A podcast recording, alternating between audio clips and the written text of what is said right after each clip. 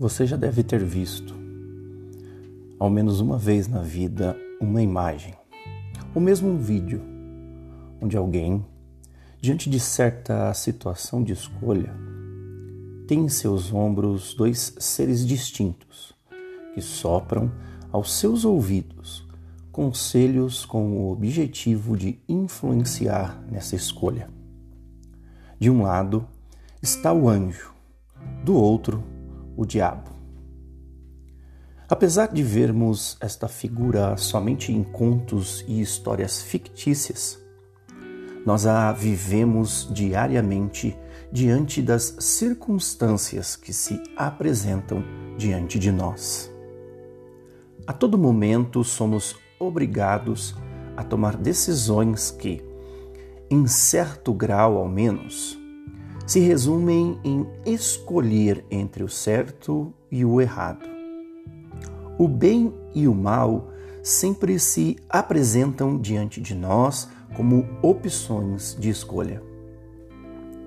Escolher, diante desse cenário, uma opção errada poderá nos trazer consequências ruins. Umas virão de imediato, outras demorarão um certo tempo para baterem à nossa porta. Algumas vezes, estas consequências serão menos severas.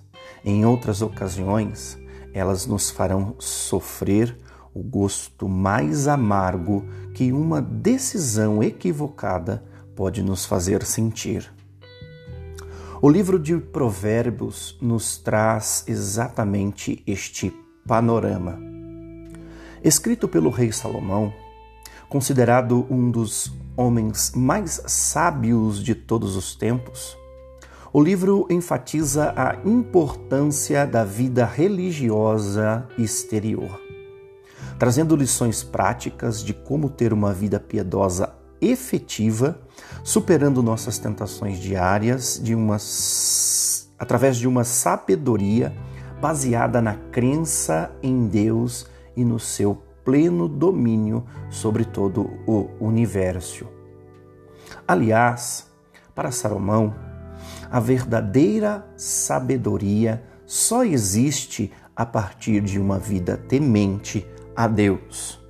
Em Provérbios, no capítulo 1, no versículo 7, podemos ler: Para ser sábio, é preciso primeiro temer a Deus, o Senhor, de acordo com a Bíblia de Sermões e estudos de Charles Spurgeon, na versão NVT, em sua tradução Introdução ao livro de Provérbios, o livro exala uma profunda essência religiosa e uma elevada concepção religiosa mas colocam a maior ênfase sobre o exercer a religião em todas as relações da vida. Em resumo, Provérbios nos expõe exatamente esta batalha diária, abordando, em certa medida, vários aspectos de nosso cotidiano, onde devemos realizar nossas escolhas exercendo corretamente nossa piedade, a nossa religião. Salomão nos mostra a constante guerra pela qual passamos diante dos dilemas da vida, onde somos constantemente confrontados em nossos pensamentos, sentimentos e desejos.